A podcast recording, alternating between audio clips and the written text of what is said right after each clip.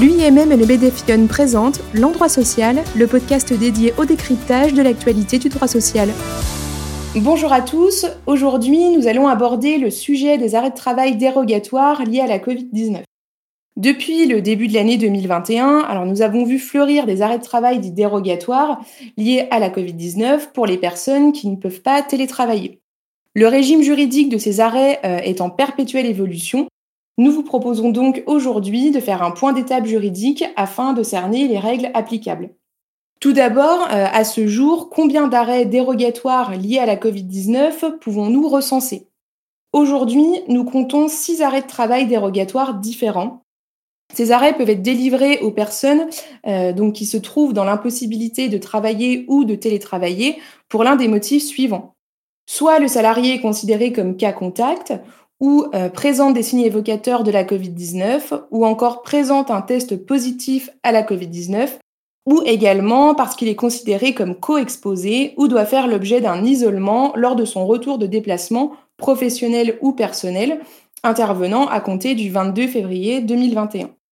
Alors ce dernier arrêt concerne les déplacements intervenant à compter du 22 février et d'une part entre le territoire métropolitain et les pays situés hors espace européen, et d'autre part au départ ou à destination des Dromcom, de par leur statut dérogatoire, ces six arrêts font l'objet de règles spéciales.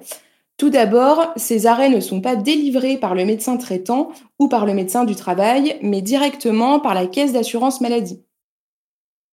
Pour les arrêts dérogatoires visant les salariés cas contact, présentant des signes évocateurs de la Covid ou positifs à la Covid, ou encore considérés comme co-exposés, il appartient au salarié de se déclarer lui-même sur le site amélie.fr. A contrario, pour les personnes devant s'isoler lors de leur retour de déplacement, l'arrêt de travail est effectué par l'employeur sur le même site internet. Initialement, ces six arrêts de travail dérogatoires devaient prendre fin au 31 mars 2021. Cette date de fin initiale a été repoussée au 1er juin 2021 inclus par un décret qui est intervenu début mars. À présent, euh, nous allons voir comment gérer ces arrêts de travail dérogatoires en termes d'indemnisation. Règle fondamentale, euh, ces arrêts ne sont pas soumis aux règles classiques des arrêts de travail justifiés par l'incapacité. En effet, alors concernant d'abord les indemnités journalières, elles sont versées sans condition d'ouverture de droit, sans délai de carence et sans qu'elles ne soient comptabilisées dans les durées maximales de versement des indemnités.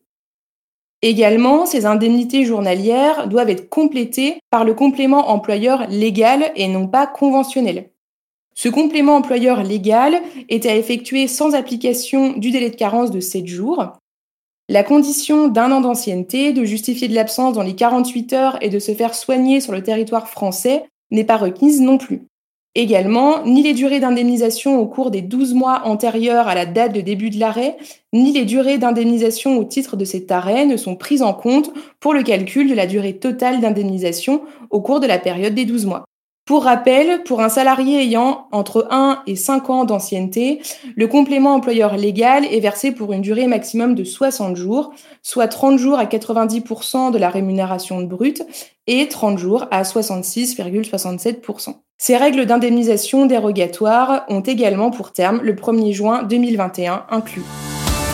Merci d'avoir écouté ce podcast et à bientôt pour un nouvel épisode de l'endroit social.